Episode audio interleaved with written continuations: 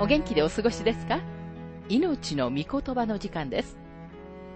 この番組は世界110カ国語に翻訳され、1967年から40年以上にわたって愛され続けている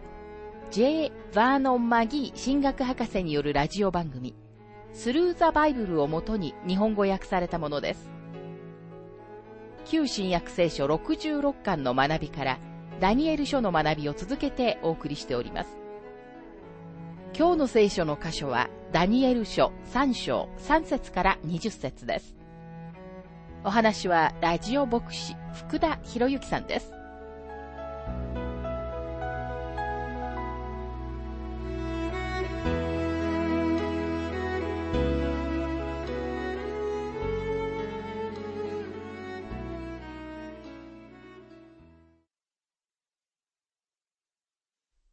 ダニエル書3章の学びをしていますが、3章の3節そこで大衆、長官、総督、参議官、財務官、司法官、保安官、および諸州のすべての高官は、ネブカデネザル王が建てた像の封建式に集まり、ネブカデネザルが建てた像の前に立った。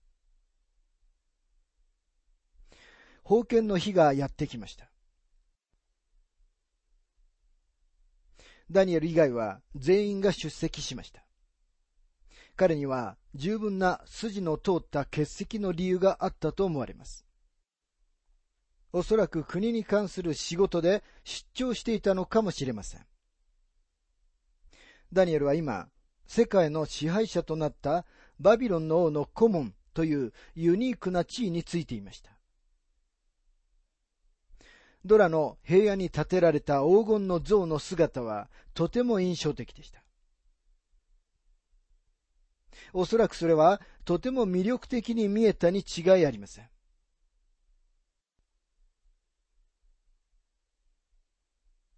ダニエル書3章の4節伝令官は大声で叫んだ。庶民、諸国、諸国語の者たちよ。あなた方にこう命じられている。あなた方が角笛、二巻の笛、縦ごと、三角ごと、ハープ、風笛、および諸々の楽器の音を聞くときは、ひれ伏して、根深で寝ざる王が建てた金の像を拝め。ひれ伏して拝まない者は誰でも、直ちに火の燃える炉の中に投げ込まれる。この封建式には礼拝の自由などかけらもありませんでした。オーケストラの演奏が始まったなら、彼らは例外なくひれ伏して、この像を拝まなければなりませんでした。そこには個人的な宗教の自由などはありませんでした。すべては前もって定められていたのです。このオーケストラの様々な楽器を見てください。角笛は管楽器。二管の笛も管楽器です。縦ごとは弦楽器です。三角ごとはトロンボンか高い調子の弦楽器です。ハープは現在のハープに似た楽器です。風笛はバチで叩いて演奏する太鼓の上に弦が張られた楽器です。日本語では風笛と訳されているんですけれども、英語ではダルシマー、弦楽器の一種と訳されています。それから、諸々の楽器の音とありますが、これはここには挙げられていない楽器や書かれていない種類の音楽があったことを意味しています。マギー博士はユーモアを交えて、このオーケストラに次のような名前を付けるといいのではないかと述べています。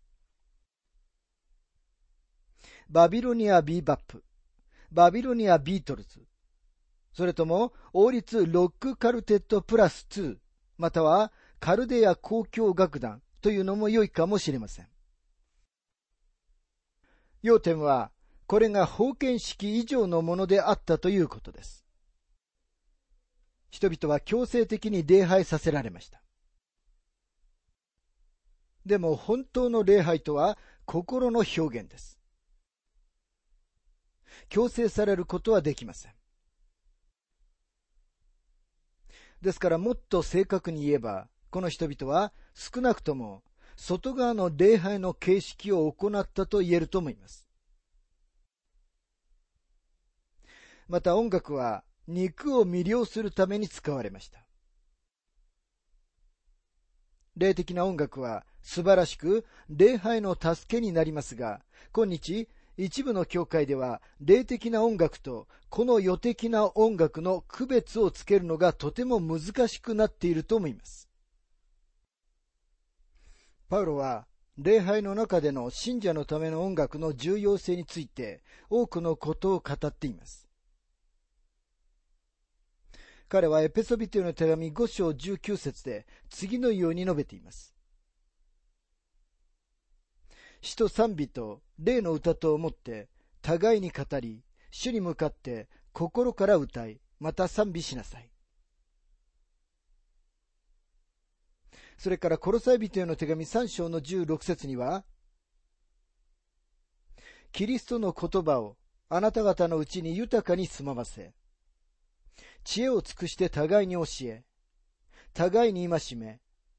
死と賛美と霊の歌とにより、感謝にあふれて心から神に向かって歌いなさいと書かれています。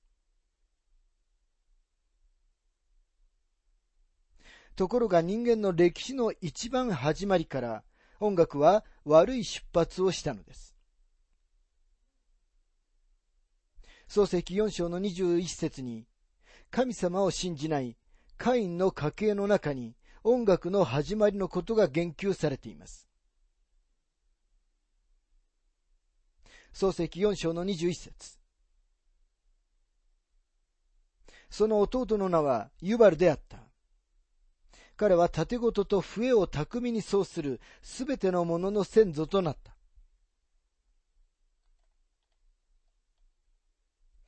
音楽や、あるいは儀式が肉を魅了するときにはいつでも人間を高めるよりもむしろ堕落させます。そして本当の礼拝の助けにはなりません。礼拝を創殺してしまうのです。すべてのものを鈍らせます。でも音楽は礼拝を引き上げることもできるのです。霊的なミニストリーを助け、礼拝を引き上げることができます。マギー博士はご自分の経験を次のように述べています。東海岸のある立派な教会で私が特別集会で話していた時の一つの出来事を思い出します。私の最初のメッセージの前に一人の若いご婦人が歌うために呼ばれました。彼女はなかなかのエンターテイナーでした。礼拝に貢献するような歌を選ぶよりもむしろ彼女は単に自分の声を見せびらかすチャンスを与えるような歌を歌いました。そのことが集会を霊的に鈍らせてしまったことに気づいたとき、私は自分のメッセージを語る前に、回収にもう一曲の賛美歌を歌ってもらいました。後でそのことについて牧師に話したとき、あの女性は、教会の指導的な役員の娘で、特別集会の前には必ず彼女がオープニングで歌うのだと話してくれました。言わせていただきますが、音楽は集会の助けになることもできるし、邪魔になることもできます。予的な音楽は人々に大きな影響を与えます。そして今日、多くの教会の中にそれが入ってきているのです。多くの牧師たちがそのような予的な音楽に反対して立ち上がっていることを神様に感謝します。ネブカデネザルはこの図を拝まない人々に対してとんでもない罰を定めました。音楽がこの予的な礼拝のための準備をしました。そして三人の若者を除いて、この群衆の中にいたすべての人々が確かに像の前にひれ伏したのです。ダニエル書三章の七節それで民が皆、角笛、二巻の笛、縦ごと、三角ごと、ハープ、および諸々の楽器の音を聞いたとき、庶民、諸国、諸国語の者たちは、ひれ伏して、ネブカデネザル王が建てた金の像を拝んだ。この封建式の儀式は、外面的な礼拝の行為であり、実質的に満場一致で行われました。中には、心の中で納得していない人たちも大勢いたかもしれませんが、彼らは自分たちが反対であるという目に見える証拠を示すことはありませんでした。そのような人たちは内側で自分の立場を何らかの理屈によって正当化しようとしていたことは確かだと思います。私たちもまた自分の妥協を正当化します。ある人は自分がメンバーであるリベラル主義の教会に生き続けている理由は、自分の父親がその教会のリーダーで、とても立派な信徒であり、彼が亡くなった時に、教会がステンドグラスの窓に彼の名前を付けたからだと言いました。それが彼がその教会を去ることができないと感じる理由だったのですしかしそのような教会を去った方が、そのような不運な理由で、その教会に生き続けるよりも、彼のためになったはずです。ダニエル書3章の8節こういうことがあったその時、あるカルデア人たちが進み出て、ユダヤ人たちを訴えた。王は明らかに礼拝の中に違反行為がないかどうかを見るために監視する者たちを任命したようです。あるカルデア人たちとは、彼らが特にこの三人のユダヤ人たちを見ていたということを示しているのかもしれません。おそらく彼らが嫉妬していたか、あるいは彼らに何か個人的な敵意を抱いていたのかもしれません。もちろんこのことに関わっていたのは、ネブカデネザルの役人たちの中にいた三人のヘブル人の若者たちだけでした。補修のユダヤ人の中で指導的な地位についていない人々は、この集会には出席していなかったからです。ダニエル書3章の9節から12節彼らはネブカデネザル王に告げていった。王よ、永遠に生きられますように。王よ、あなたは、角笛、二巻の笛、縦ごと、三角ごと、ハープ、風笛、および、諸々の楽器の音を聞く者は、すべてひれ伏して金の像を拝め。ひれ伏して拝まない者は誰でも、火の燃える炉の中へ投げ込めと命令されました。ここにあなたが任命して、バビロン州の事務を司らせたユダヤ人、シャデラク、メシャク、アベデネゴがおります。王よ、この者たちは、あなたを無視して、あなたの神々に仕えず、あなたが建てた金の像を拝みもいたしません。このオーケストラは、この時代にとても有名なものだったに違いありません。ここに三度目にオーケストラの楽器が列挙されています。王の前でのカルデア人たちの訴えはとても公式的で儀礼にのっとっていました。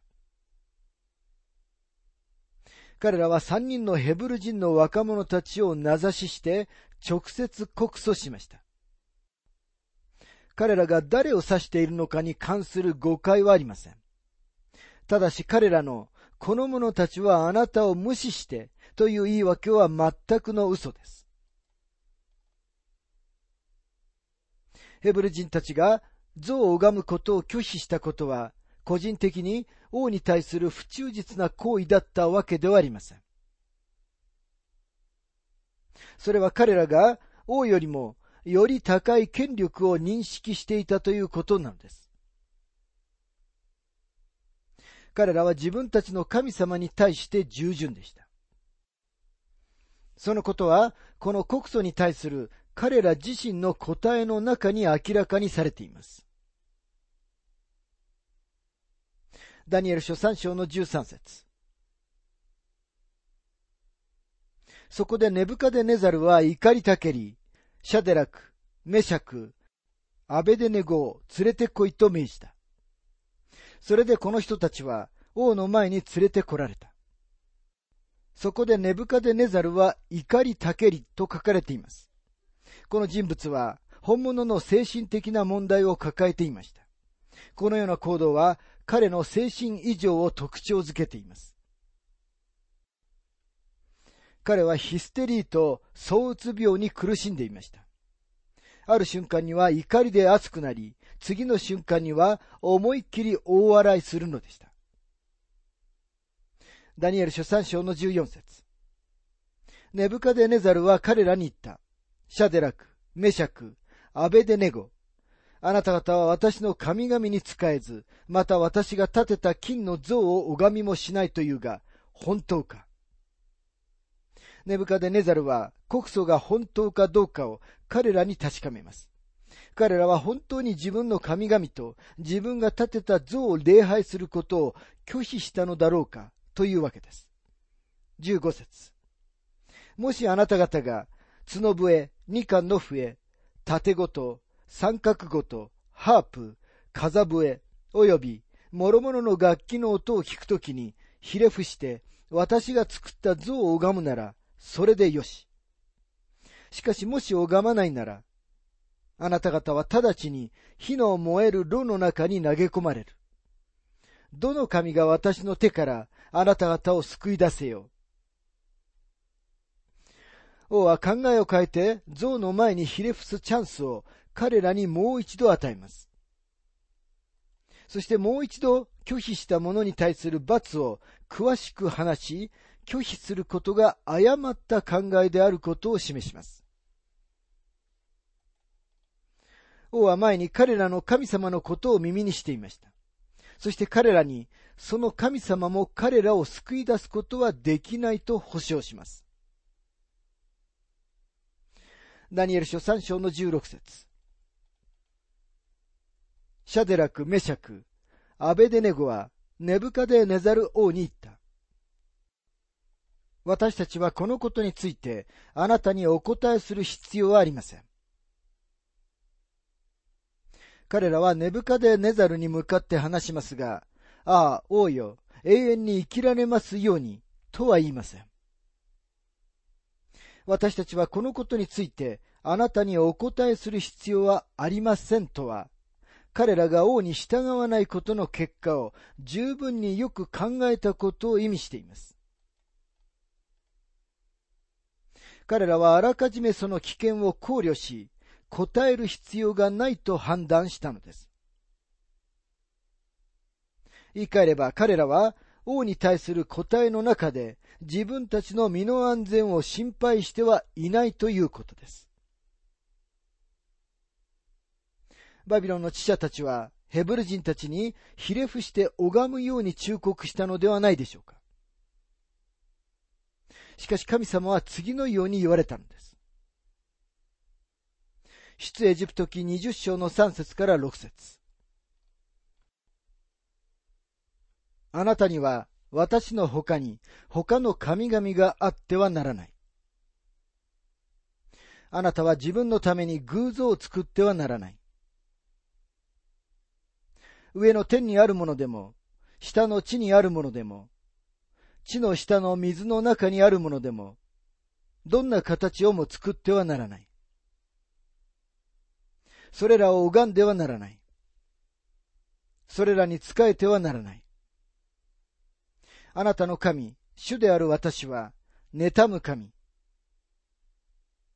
私を憎む者には、父の咎を子に報い、三代、四代にまで及ぼし、私を愛し、私の命令を守る者には、恵みを仙台にまで施すからである。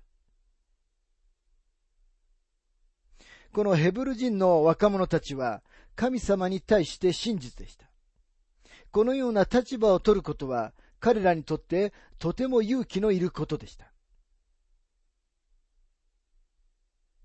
ダニエル書3章の17節から18節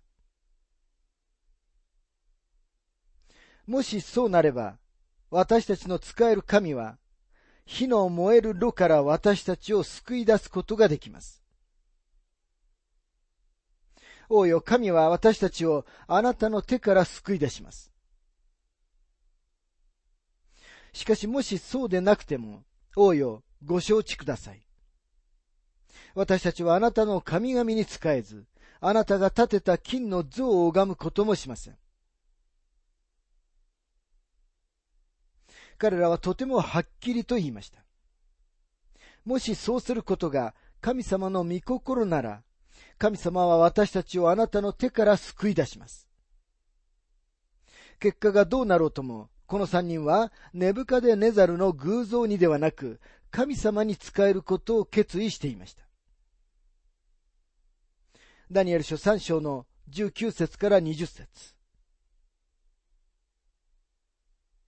すると、ネブカデネザルは怒りに満ち、シャデラク、メシャク、アベデネゴに対する顔つきが変わった。彼はロー、普通より7倍厚くせよと命じた。また彼の軍隊の中の力強い者たちに、シャデラク、メシャク、アベデネゴを縛って火の燃える炉に投げ込めと命じた。怒りに満ちとありますが、ネブカデネザルはコントロールすることのできない感触持ちでした。極度の感情的な憤りの中で、前には自分の行為を示したこの人たちに対して、ネブカデネザルは怒りをぶちまけています。炉の火の中をいつもよりも7倍熱くせよというのです。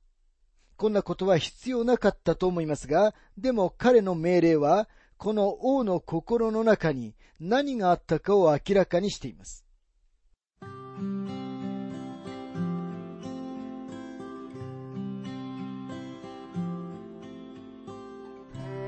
命の御言葉お楽しみいただけましたでしょうか？今回は黄金の像の封建というテーマでダニエル書3章3節から20節をお届けしました。